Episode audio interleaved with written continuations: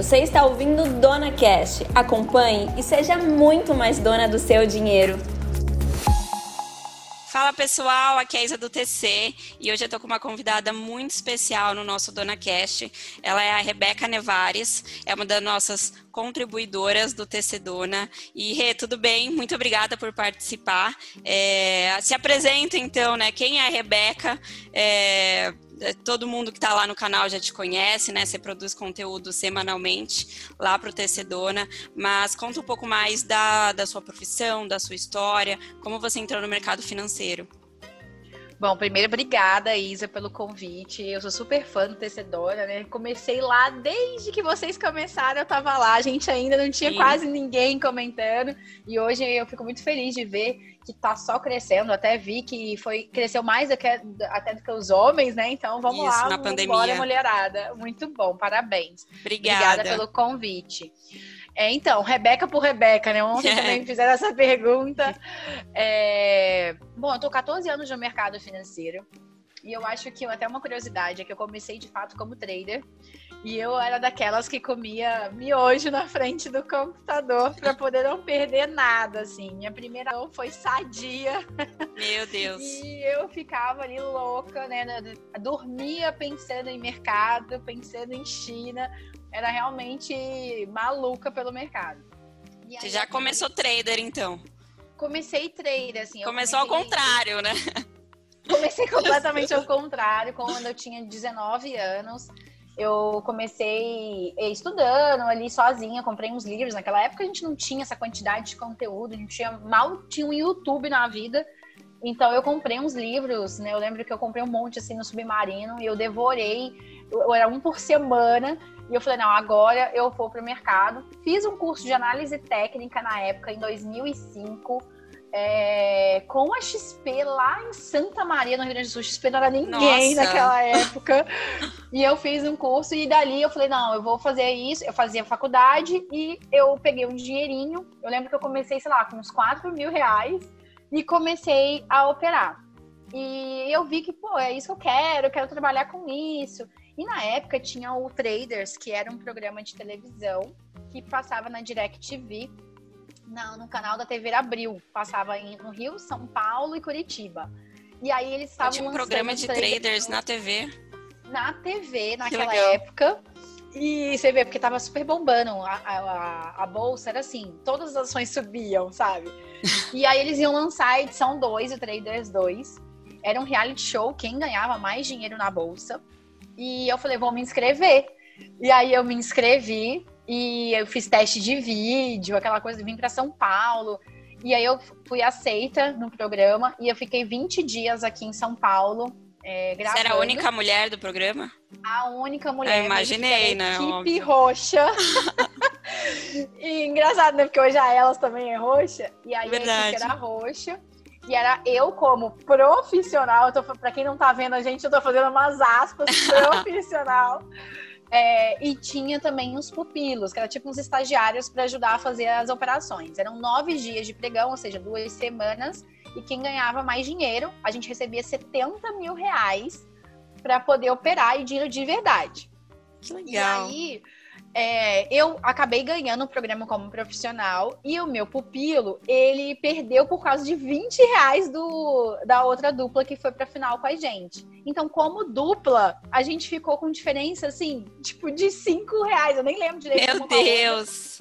que era até o Ricardo Brasil, que também hoje é super dá é, curso de long short, não sei o que. Era eu contra ele, eu ganhei dele e ele e, e o pupilo dele ganhou do meu pupilo. Enfim, ganhamos e com isso abriu muitas portas para eu trabalhar no mercado financeiro.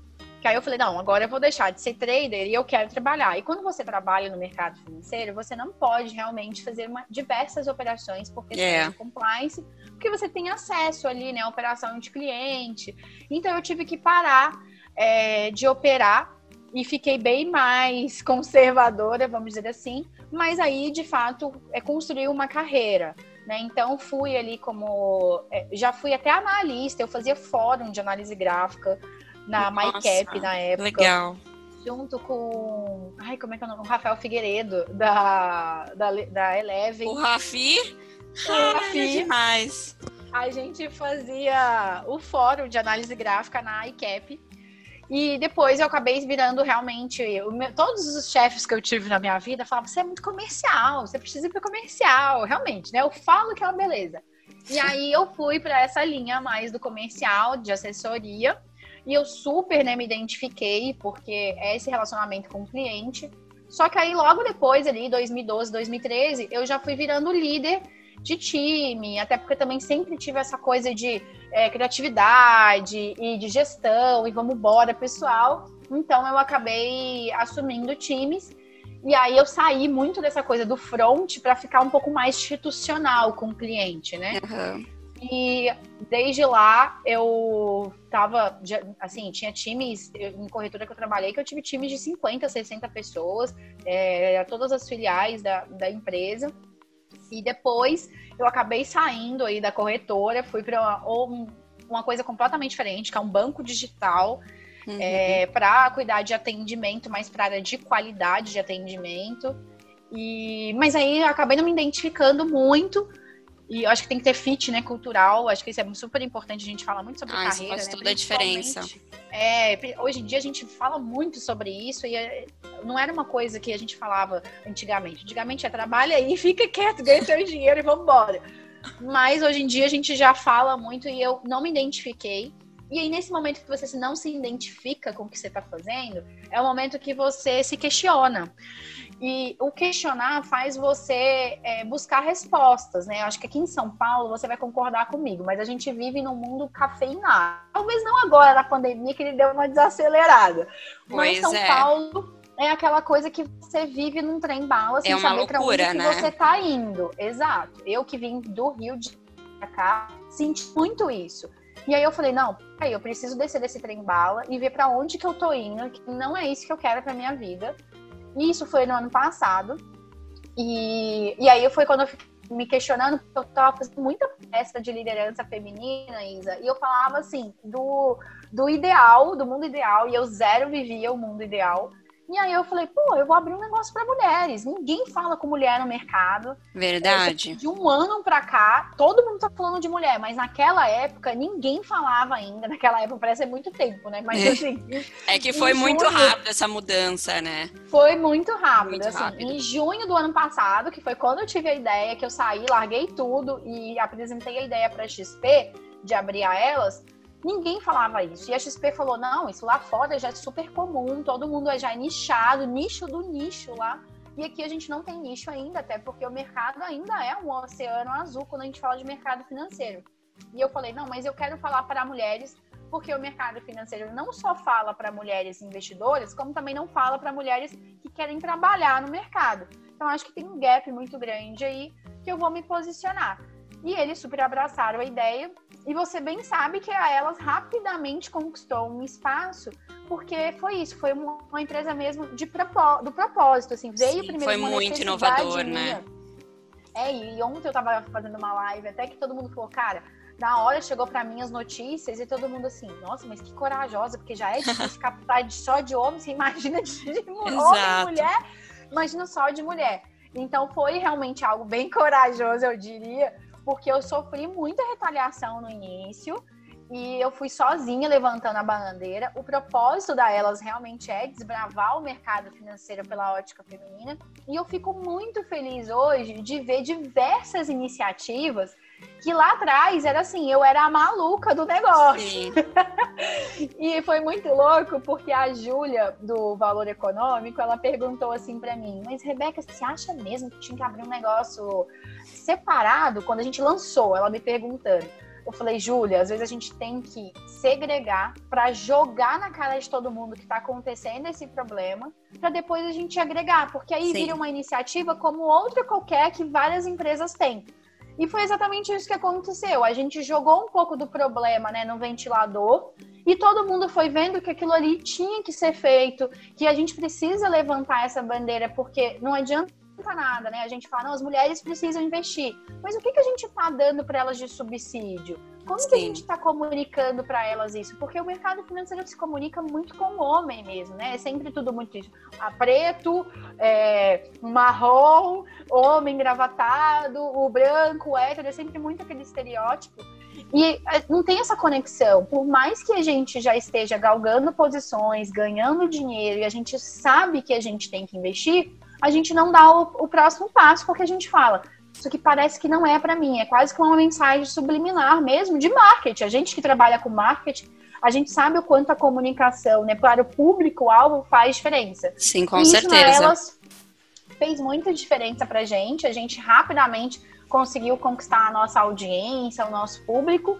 E logo a gente teve aí propostas, não só né, da própria Monte Bravo que a gente está hoje, mas de outros grandes escritórios e a Monte Bravo foi aonde a gente quis ir, porque realmente era a maior, a melhor, e a gente falou, pô, posso levar o que há de melhor para as mulheres. Para mim foi muito bacana, assim, eu consegui atingir rápido esse pico de mostrar, nós chegamos no topo. A, a empresa Sim. Monte Bravo pode até ser uma empresa de homens, mas ela olhar para a gente e falar, eu quero vocês aqui, isso mostra que eles querem também levantar essa bandeira e temos o compromisso até, né, de aumentar o número de mulheres é, clientes mesmo, porque hoje é só 25%, é a mesma coisa que a na bolsa. A gente está vendo um crescimento muito grande, a gente sabe disso, mas em números absolutos, né? Quando a gente olha em porcentagem, a gente ainda continua o mesmo. Porque tá entrando tanto homem quanto mulher na Exato. real, né? Então você tem que fazer um esforço maior para entrar mais mulheres. E aí, para isso, você precisa desprender de marketing para isso, é, educar, estar tá perto, estar tá junto, iniciativas como do TC é, também ajuda, né? Eu acho que assim, nós como formadores de opinião mesmo no mercado financeiro, a gente tem a nossa parcela ali de responsabilidade para levantar essa bandeira. Então, acho que é um pouco disso, assim, a minha história, resumindo hum. de onde veio e aonde eu Nossa, estou agora. já passou por muita coisa legal, muito legal a sua história, Rê. É, com certeza é muito inspiradora. Você foi realmente muito corajosa em criar elas e é muito legal ver onde você chegou agora, né, com essa história incrível. Mas, né, a gente já conhece você como profissional, mas vamos contar um pouco aí da sua vida como investidora né? Já sei que você era trader, né? Então acredito que você já tem esse feeling mais arrojada. Mas hoje, como você é com seus investimentos? Então, hoje eu tô zero arrojada, vou dizer. Na verdade, porque eu acho que a gente muda um pouco dessa coisa do que é arrojado só para o investimento em si. Eu acho que o fato de eu ter aberto a elas foi justamente a minha parcela, né, arrojada da Com minha certeza. carteira.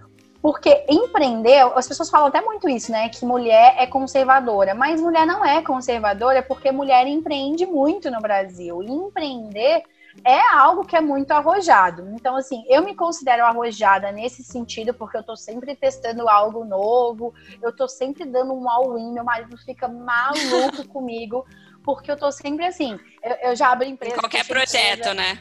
Exato. Você dá as caras e seja o que for. Eu coloco, às vezes eu coloco o dinheiro, assim, quase todo que a gente tem em alguma coisa.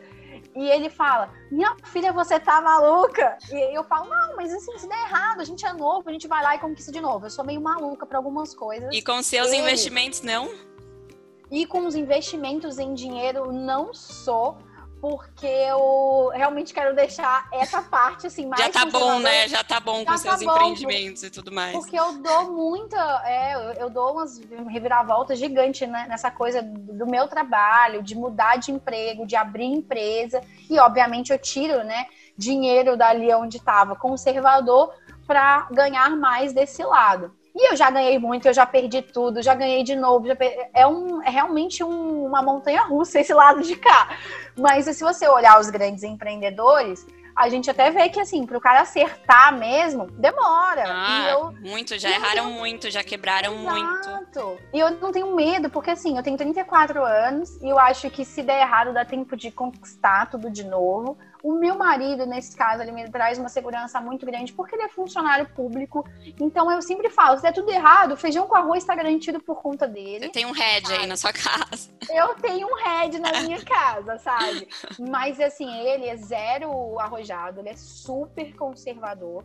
E aí ele, ele sente muito quando eu quero fazer essas coisas malucas. E ele, fica louco, mim, então, né, com essas coisas. É, ele fala assim, eu não tenho, eu não tenho estrutura emocional para viver essas coisas que você tá fazendo, nem me conta, às vezes eu não encontro para ele. ele. E quem cuida das finanças aqui em casa sou eu mesma, ele, tipo assim, Imagina. o dinheiro cai na nossa conta, cada um tem sua conta, mas aí depois a gente junta tudo, eu pago tudo, e aí eu organizo. E aí ele fala, a gente pode fazer isso tal mês? Eu falei, não, a gente não pode, porque eu investi em tal coisa. É, às vezes ele nem sabe eu... onde você colocou o dinheiro. Eu até assim falo para ele, não, ó, a gente tá entrando em tal coisa, mas ele não tem a real noção do qual é o risco. Aí quando uhum. acontece, por exemplo, uma volatilidade, vamos dizer assim, maior, Sim. aí que eu tenho que segurar aqui em casa, que aí eu realmente, ó, gente, a gente vai segurar, porque a gente tem aí um projeto maior, então a gente vai comer, eu até brinco, ó, vamos comer arroz, feijão e carne moída aqui em casa pelos próximos meses. Aí ele fala, sério?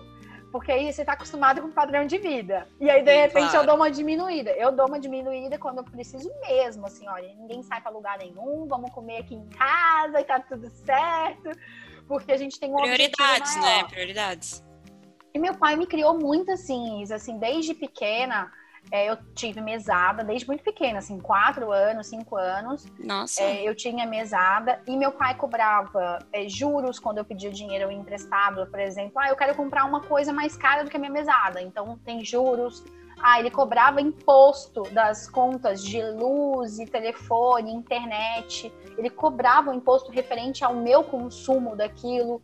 Então eu sempre tive uma relação é, muito comercial. Você já teve uma boa casa. educação financeira, né, dentro de casa. Muito, muito. Assim, eu devo muito isso ao meu pai e, e ele sempre fez muito sacrifício, porque meu pai é daqueles investidores de imóveis que ele comprava vários imóveis e eu lembro é, da minha mãe, assim, chegava no final do mês, no dia 28, 29, acabou o dinheiro e ela ainda não recebeu para comprar o, as coisas do supermercado no mês seguinte e a gente tava sem detergente em casa, sabe? E meu pai Nossa. falou assim: não tem. E aí ela lavava a louça com sabão em pó. Meu e assim, não, a gente não.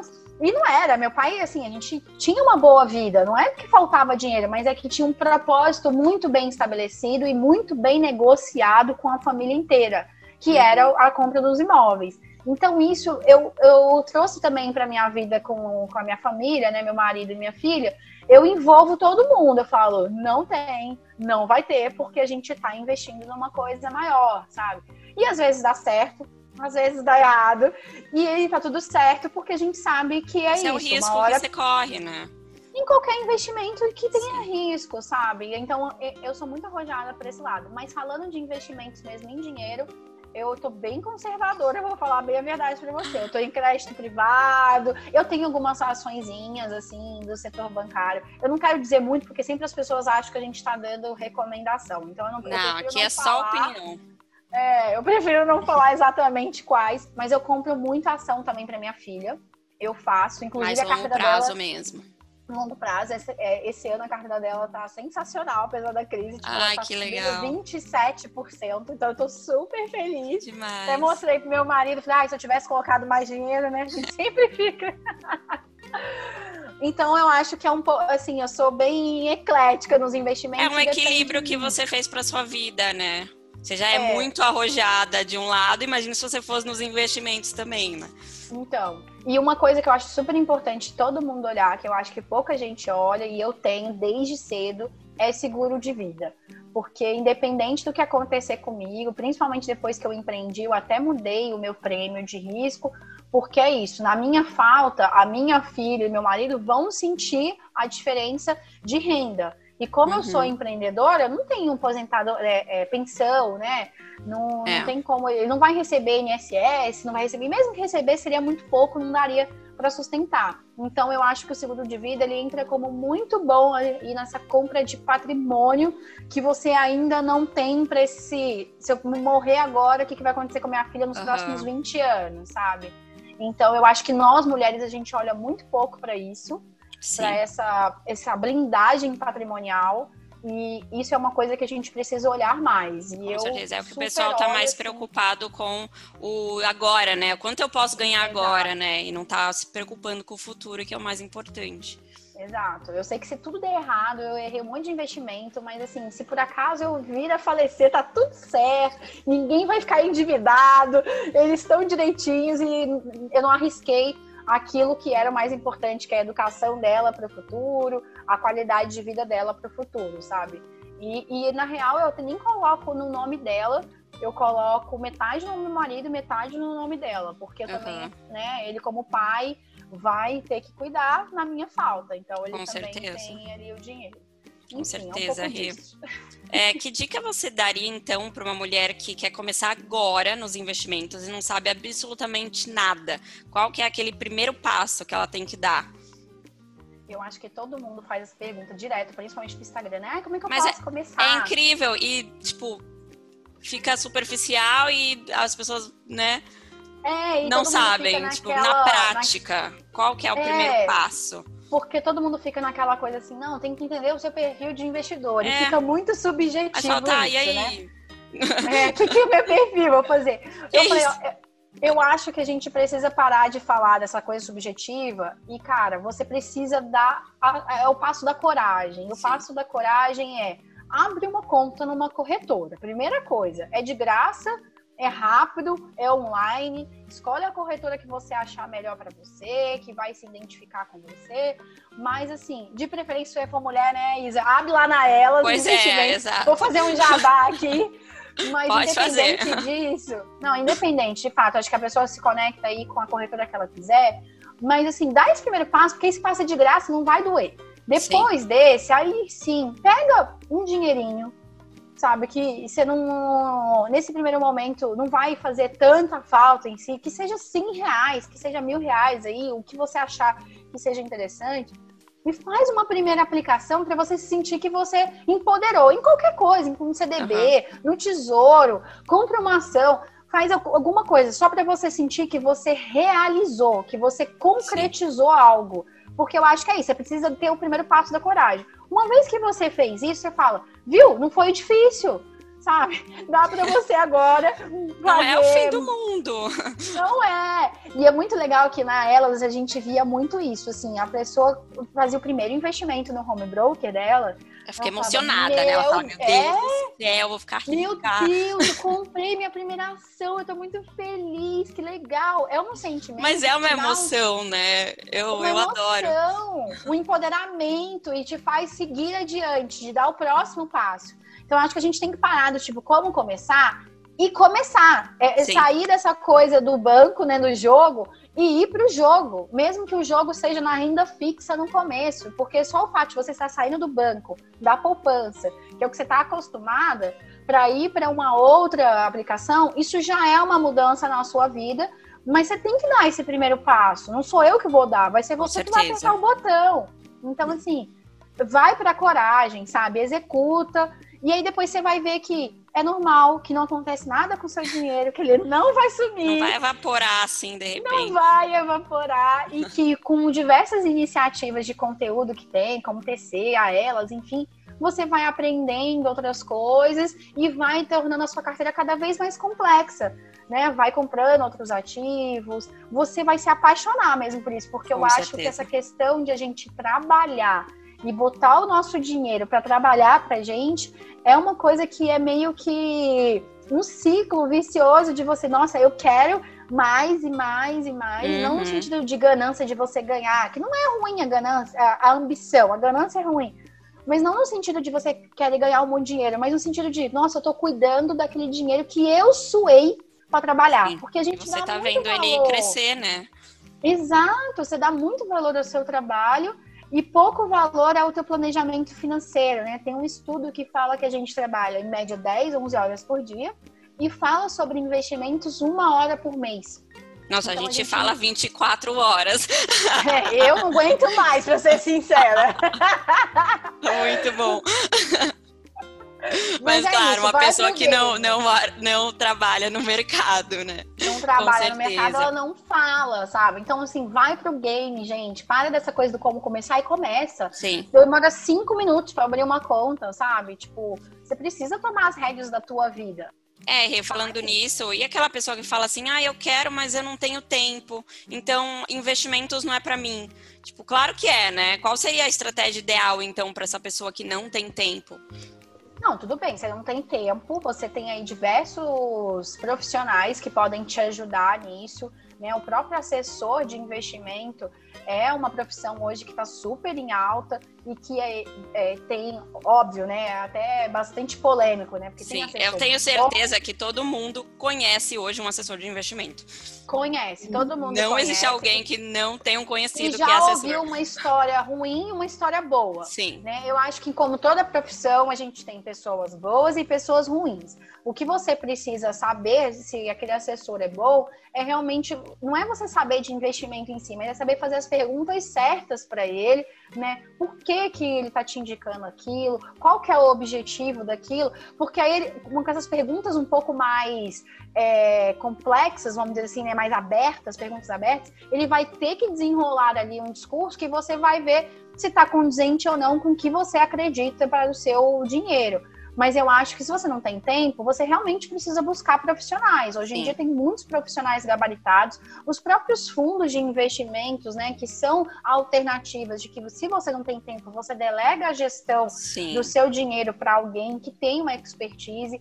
E hoje em dia tem muito gestor colocando muito mesmo a cara a tapa mostrando quem ele Eles é. Eles são muito acessíveis agora, né? Muito, o que a gente pode ver nas muito. redes sociais. O que a gente não, não tinha acesso a esses gestores. Nada. E assim, você tinha que buscar por aquela gestora. Ah, ela tem 20 anos, o fulano de tal realmente tem um currículo muito bom, mas ficava naquele mundo do currículo. Uhum. Hoje não, você consegue acompanhar, ver uma live, como que o cara se posiciona, no que, que ele acredita porque mulher também tem muito isso, né? De pensar o que, que o dinheiro dela tá nutrindo. Uhum. É, vai muito de encontro dessa coisa do ISD, as mulheres elas estão olhando muito para isso. Então, assim, ah, esse gestor acredita numa visão também que eu acredito, e aí por isso eu vou colocar meu dinheiro com ele, que ele tem mais expertise, entende, mas nem é por causa disso que você vai delargar o seu dinheiro. Não. Sim. Você vai delegar ali a sua gestão, mas você vai acompanhar, né? Fazer esse follow-up. Então, você, se você não tem tempo para olhar para a tua vida financeira, pelo menos ali uma vez no mês, na real aquilo não é prioridade. Aí, realmente não tem como, né? Aí, é milagre, né? É, não dá, sabe? Na verdade, você tá dando uma desculpa Sim. e isso para você não é importante, mas aí lá na frente, quando você for mais velha, porque mulheres vivem em média sete anos, você vai ficar velhinha e vai pensar, poxa, eu podia ter começado a investir, ter dinheiro guardado, e eu tô aqui agora passando perrengue, tendo que trabalhar até pois os é. meus 80 anos, porque eu não me programei. Então a gente fala muito, mulher, o seu futuro é agora, minha filha. Acorda. Com certeza. Você e precisa quanto mais fazer. rápido começar, melhor, né? Exato, você precisa começar antes, fazer e você arranja tempo para fazer unhas, você arranja tempo para mexer no cabelo, arranja tempo é a mesma coisa, é ali 10 minutos que você vai, é, às vezes no dia, se você quiser olhar suas finanças diariamente, porque você quer colocar na planilha e tudo mais, tudo bem, separa ali 10 minutos do teu dia. Mas hoje em dia a tecnologia também ajuda muito, tem aplicativo que te dá tudo na mão. Sim, tem um home então, broker aqui, tô no meio de qualquer lugar, viajando, pego aqui, compro, acabou. Sai do Instagram, da, da blogueira. O que tá tempo tá que falando. as pessoas ficam no Instagram. Elas poderiam é... estar comprando ações. Não, e tá assim, no Instagram vendo a blogueira ensinando maquiagem. Então, tudo Exato. bem, eu adoro maquiagem, mas você não precisa estar o dia inteiro no Instagram vendo Sim. esse tipo de conteúdo. Vai, sai um pouquinho e vai olhar sobre o teu dinheiro, porque isso vai te dar muito mais futuro. Com eu certeza. até falei que eu vou fazer o maquia e fala sobre investimento. Muito bom. Vai ter bastante gente assistindo, com certeza. Não é? Então Sim. é isso. Se você não tem tempo, é, isso é uma desculpa sua. Porque com certeza. tem. Todo mundo tem tempo. Mas falando agora do contrário, né? Tipo, aquela pessoa que fala, vou parar minha vida e quero viver de investimento, de day trade. Você acha que é possível também fazer isso? Essa pergunta é bem polêmica, né, Elisa? mas olha, eu vou te falar que eu acho que não é que você até pode viver, mas você não vai ficar rico. Eu acho que você vai pagar as suas contas. E tudo depende de que contas são essas, sabe? Pois é. Porque se o teu padrão de vida é ali relativamente né, mais barato e tal, você se dedicando 100% ao trader ali. Estudando é, 24 estudando horas. Estudando muito, porque dá muito trabalho, gente. Quando eu fui trader, realmente, eu passava o dia inteiro no computador, eu comia na frente do computador, eu dormia pensando nisso. Gera uma crise de ansiedade, assim, Nossa. terrível. Mas eu não acho que compensa, porque é isso, paga a conta. Não é algo que uhum. vai te fazer, porque ao mesmo tempo que você ganha, você perde. Já tem diversos estudos que falam que você entrega muito resultado é, durante ali os trades. Então diz que é tem que ter muita, é, né, um, um, uma mente muito boa, né? Um psicológico muito bom para ser bom. trader. Não é qualquer é, um que pode ser, né? Não é, é assim, 80% é, é a disciplina, é, a emoção e 20% é a técnica no Sim. final, porque senão você entrega tudo que você ganhou.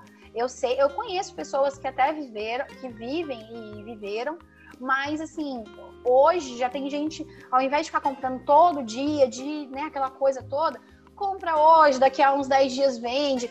É, o swing trade acaba sendo, às vezes, muito é mais efetivo. Sim. É, mais eficiente, porque aí você traça uma estratégia, isso é muito importante também. A pessoa traçou uma estratégia, ela ganhou o que ela tinha que ganhar, fecha o home broker e vai pra praia. Acabou, vai fazer outra Ou coisa. Ou vai e continua estudando, né?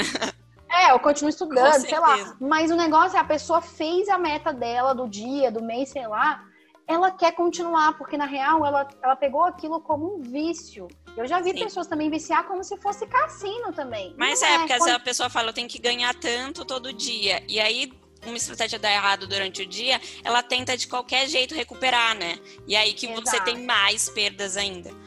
É, porque aí você já tá com, a, com o psicológico abalado, né? E esse negócio do ir pro game, de fato, e você sentir que você tá perdendo te faz tomar decisões muito erradas.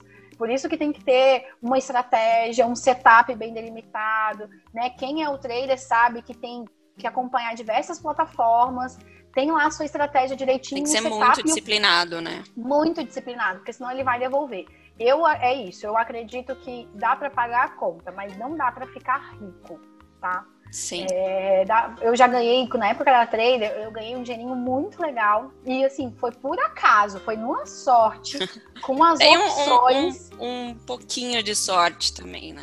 Eu acho que tem aí um fator sorte também, sabe? Porque na época a, a Petrobras ela tinha achado pré-sal, sabe? Foi bem naquela lá atrás. E as opções subiram, tipo assim, 5 mil por cento no dia. Sim, são e aqueles eventos acaso, que a gente não consegue prever, né?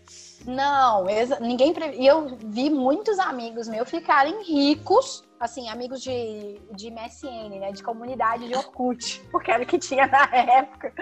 E a gente viu algumas pessoas ficarem ricas por acaso. Eu tava com pouquíssimo dinheiro, ganhei um dinheirinho, mas é isso, foi puramente sorte. E todo dia eu ganhava ali um tiquinho, perdi um tiquinho, ganhava um tiquinho, mas eu conseguia pagar minhas contas. Eu pagava minha faculdade, eu pagava ali minhas coisas.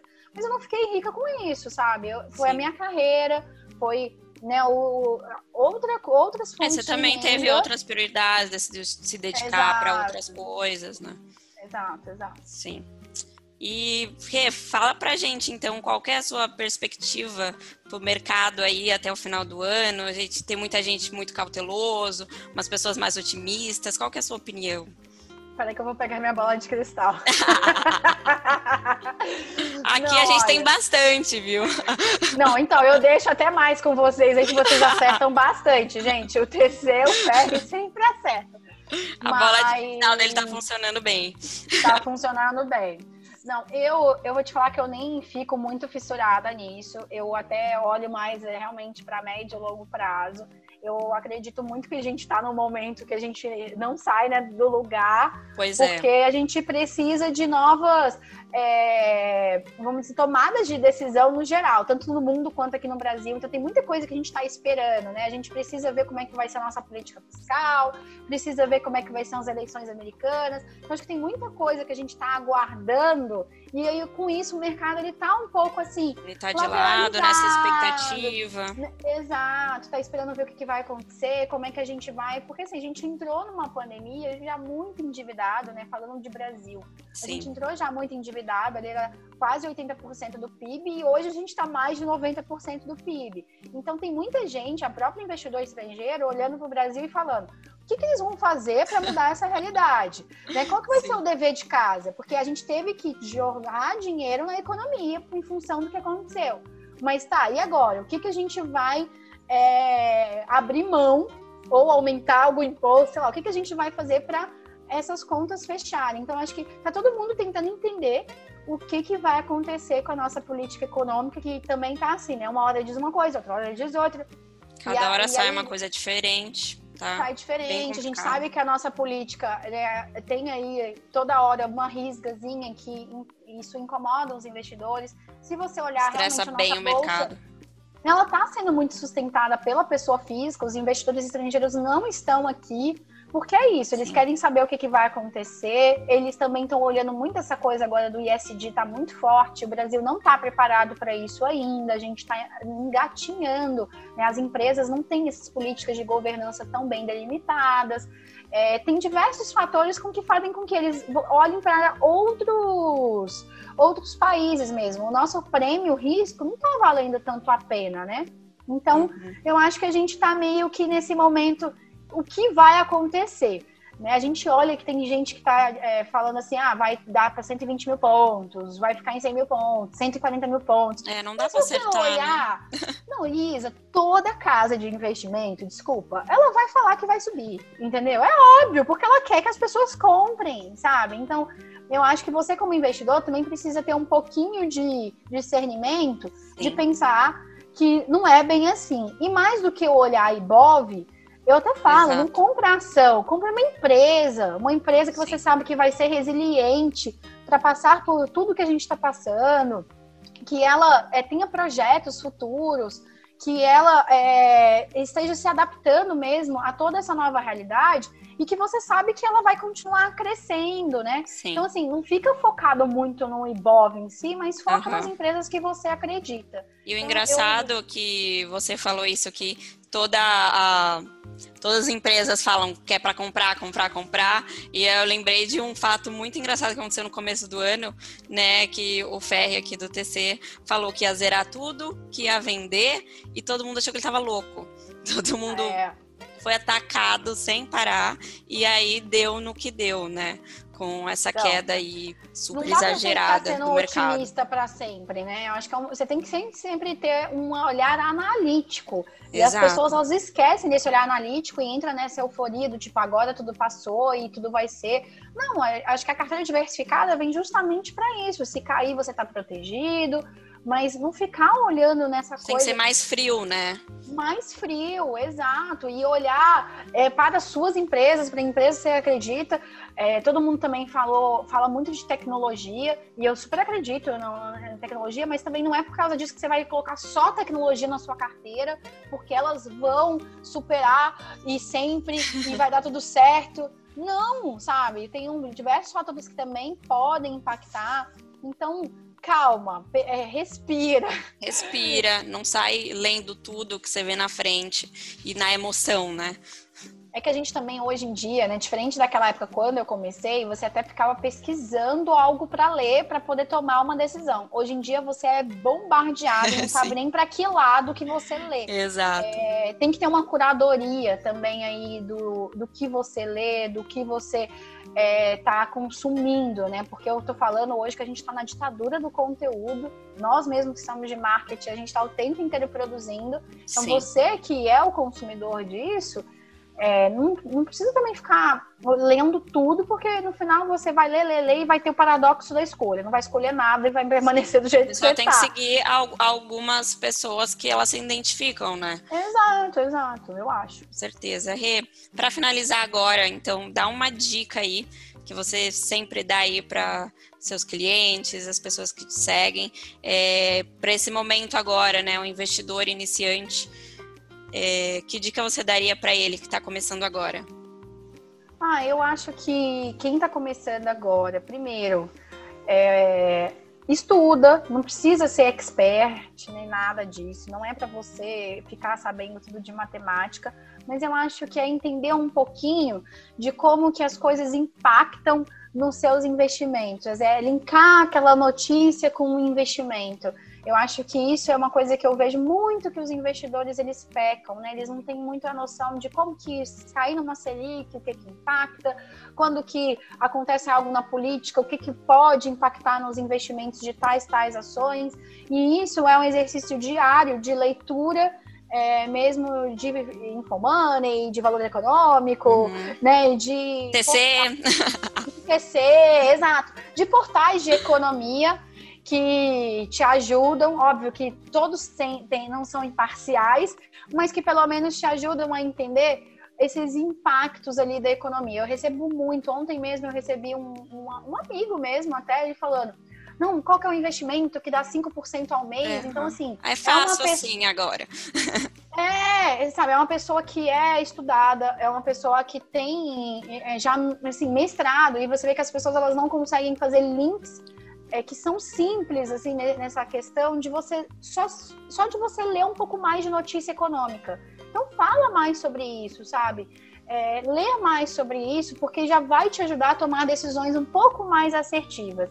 E se você não está tão é, confiante, conversa com, com quem está nesse mercado, um participa de comunidades, sim. né, como o TC, que estão ali, mas não vai só também naquela coisa do coleguinha, porque essa coisa do 5% ao mês é muito coleguinha que falou e o cara acredita. É, não caiam nessa. Não tem é, essa não garantia de rentabilidade, né? Não tem mágica, não tem dica de ouro, sabe? Não tem mágica, não tem dica de ouro. Tem o que? Estudo, uma carreira diversificada, tem ao longo prazo ao seu favor. Acho Com que é certeza. isso. Tem o longo prazo ao seu favor. Quanto mais tempo você tiver, mais dinheiro você vai fazer. Então não foge dessas fórmulas mágicas porque elas não existem. Não existem nunca. Ai, é muito legal esse bate-papo, eu adorei. Queria agradecer muito a sua participação. Tenho certeza que vai ajudar muita gente, principalmente as novas investidoras aí, né, da bolsa e também que estão querendo investir em outros tipos de investimento. E quem quiser conhecer mais a Rebeca, ela tá toda semana lá no canal Dona, é, produzindo um conteúdo muito legal. Toda semana é um conteúdo diferente né? E vocês podem tirar todas as dúvidas com ela, que ela vai estar lá disponível para vocês. Muito obrigada, pessoal. É isso, gente. Muito obrigada, Isa, pelo convite. E quem quiser, é só seguir a gente na Elas e lá no TC. Eu estou sempre disponível. Um beijo para todas. Um beijo. Tchau, Rê. Tchau.